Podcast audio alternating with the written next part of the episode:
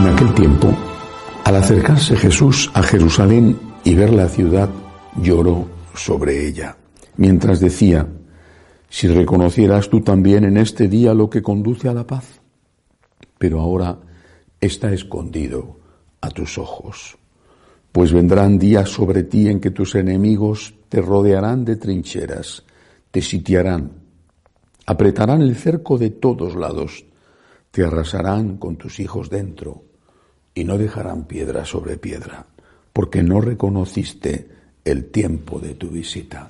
Palabra del Señor. Gloria a ti, Señor Jesús. Jerusalén era para los judíos mucho más que la capital de su reino. Era el lugar donde eh, estaba el templo, el único templo judío, lo demás eran sinagogas, no tenían nada que ver con el templo, nada que ver en el sentido de que en el templo había una presencia de Dios, mientras que las sinagogas eran lugares de oración y de, sobre todo, de lectura de la palabra, de meditación. Jerusalén era mucho más de lo que para cada uno de nosotros puede representar la ciudad donde ha nacido o la ciudad que ama. Y si para nosotros la destrucción de nuestra ciudad querida o de nuestro país es tremendamente doloroso, o sería tremendamente doloroso, para un judío la destrucción de Jerusalén era mucho más que la destrucción de su ciudad amada. ¿Cuántas veces yo, que soy español y que, y que he nacido y vivido eh, casi toda mi vida en Madrid, cuántas veces añoro mi patria ahora que no estoy allí y que, que por la epidemia no puedo ni siquiera visitarla? ¿Y cuántas veces añoro los paseos por mi ciudad y todo lo que en ella hay? Decimos los madrileños que de Madrid al cielo y desde allí un agujerito para poderla ver, aunque estemos lejos. Y sin embargo, si yo tuviera que, yo supiera, tuviera que asistir desde lejos a la destrucción de mi ciudad, con el enorme sufrimiento que eso me causaría por las personas y por todo lo que hay en ella, mi sufrimiento no sería parecido al de Cristo, al de cualquier judío. Esto de lo que Jesús habla ocurrió aproximadamente 40 años más tarde de lo que Jesús anunció. Aunque ya la lucha comenzó antes, la destrucción de Jerusalén en el año 70 es el final de una etapa que empieza antes con la rebelión de los judíos contra Roma. ¿Qué es lo que está diciéndoles Jesús? que no han conocido su visita, dice que no han conocido, no le han conocido a él, que han estado con el corazón puesto en otras cosas. No solamente que no se han dejado purificar por los nuevos mandamientos del Señor, que no se han dejado purificar de su ley antigua, quitando aquellas cosas que se habían adherido con el paso de los siglos, pero que no eran la voluntad de Dios. Por ejemplo, el riguroso eh, precepto del sábado o la marginación de la mujer. No solo eso, también que estaban con la mente, con el corazón, con las fuerzas y a veces con la sangre, pendientes de una causa política. Una causa que no era mala. No me parece que sea reprochable que un país quiera su independencia de otro país que le ha conquistado. Ese era el caso de Israel. Ciertamente no solo de Israel, había muchos países así. Y no solamente en Israel había movimientos de resistencia. En España lo hubo también cuando los iberos se enfrentaron a los romanos, por ejemplo la resistencia en la ciudad de Numancia, que quedó también completamente arrasada y aún se ven las ruinas en, en las cercanías de Soria. Es legítima la resistencia contra el invasor, pero ¿a costa de qué? ¿De sangre?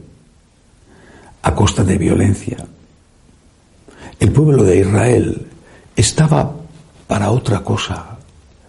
Había sido elegido por Dios para otra cosa, había sido propiedad de Dios, consagrado a Dios para otra cosa, para llevar al mundo entero el mensaje no sólo de la existencia de Dios, sino de cómo era el Dios que existía y de cómo había que tratar a ese Dios con respeto y sobre todo después de la venida de Jesús con amor. Esa era la misión del pueblo de Israel, no ser una nación encumbrada en unas colinas y dedicada a los negocios, una nación rica de comerciantes que había extendido su imperio comercial por el imperio romano. Para eso no había sacado Dios a Abraham de Ur en Caldea. Para eso no les había liberado de Egipto. Para eso no les había hecho volver de la esclavitud de Babilonia. El, el designio de Dios para Israel era muchísimo más que ser una pequeña nación influyente por su gran capacidad para los negocios. La misión de Israel era, lo decimos con nuestros términos, la evangelización. Lo mismo tiene que ser para nosotros. La evangelización es nuestra misión, es nuestro objetivo en la vida, el primer objetivo en la vida. ¿Por qué? Porque hablar de Dios, enseñar quién es Dios, enseñar a amar a Dios, es traer la paz, ofrecer la paz, dar la paz. Lo dice Jesús, empieza con eso precisamente el tema de hoy. Si reconocieras tú también en este día lo que conduce a la paz, pero ahora está escondido a tus ojos. Nosotros no lloramos por Jerusalén o no lloramos por nuestras ciudades, aunque no sabemos lo que ocurrirá ciertamente. Siempre hay temores a guerras. Pero lloramos, por ejemplo, por nuestros seres queridos.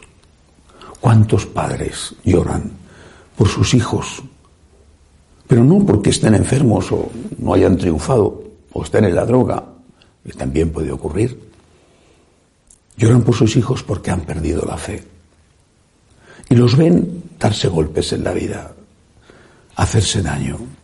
Incluso aunque triunfen, aunque les vaya bien algunas cosas, porque son inteligentes y hasta son buenas personas. Pero ¿cuántos matrimonios están ya rotos? ¿Y de qué manera están siendo educados los hijos de esos matrimonios? Qué dolor para un padre, para una madre, católicos que saben lo que ha supuesto Cristo en su vida, cómo en sus momentos de dificultad la fe les sostuvo, les orientó, evitó que hicieran cosas terribles que les habrían hecho muchísimo daño. Y fueron capaces de convivir con la pobreza, con las penalidades, incluso con las guerras. Fueron capaces de soportar tanto porque tenían a Cristo y en Cristo encontraron, repito, la fuerza y la luz. Mis padres vivieron una guerra espantosa y vieron atrocidades horribles. Vivieron una guerra civil en su país, cada uno en un sitio, mi padre en Madrid, mi madre en Toledo. Vivieron situaciones horrorosas, pasaron hambre, pero tenían a Cristo. Los jóvenes de hoy y no solo los jóvenes, ¿eh? tantos hoy, no conocen ni de lejos, hablo de mi país ciertamente, no de Venezuela, pero no conocen ni de lejos lo que tuvieron que sufrir sus abuelos, ni de lejos, aunque haya problemas, no se parece en nada a aquello. Y sin embargo, no tienen fuerzas para afrontar los problemas de su vida, que son pequeños comparados con los que tuvieron que afrontar sus mayores. Y aquellos vencieron. Tuvieron hijos, los educaron bien y por supuesto les sacaron adelante. Se levantaban a trabajar dando gracias a Dios porque tenían trabajo, aunque el trabajo fuera mal pagado. Eran fieles en su matrimonio y tenían problemas, pero eran fieles en su matrimonio. No mataban a sus hijos en el vientre de su madre, cuidaban de sus personas mayores. Yo lo he visto en mi casa y como yo, tantos. Hoy, ¿qué está pasando?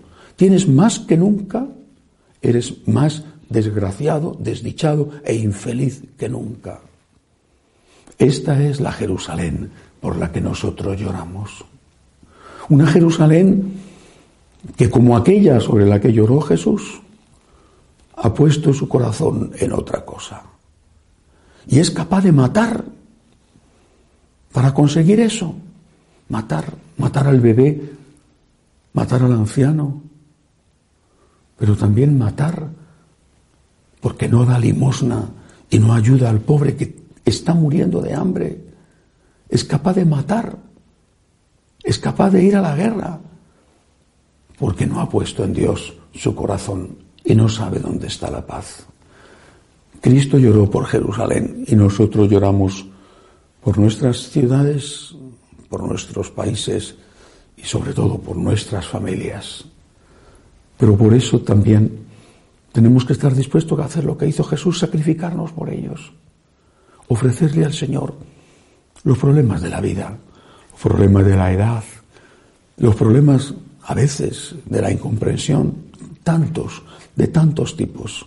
Señor, lo acepto por amor a ti y te lo ofrezco por mis hijos, por mi país, por esa persona que está sufriendo. Tócale tú el corazón, que se dé cuenta, Señor, de dónde está la fuente de la paz, que solamente está en ti. No desesperemos. Jerusalén fue destruida, pero después surgió la nueva Jerusalén, que es la Jerusalén del cielo. Que así sea.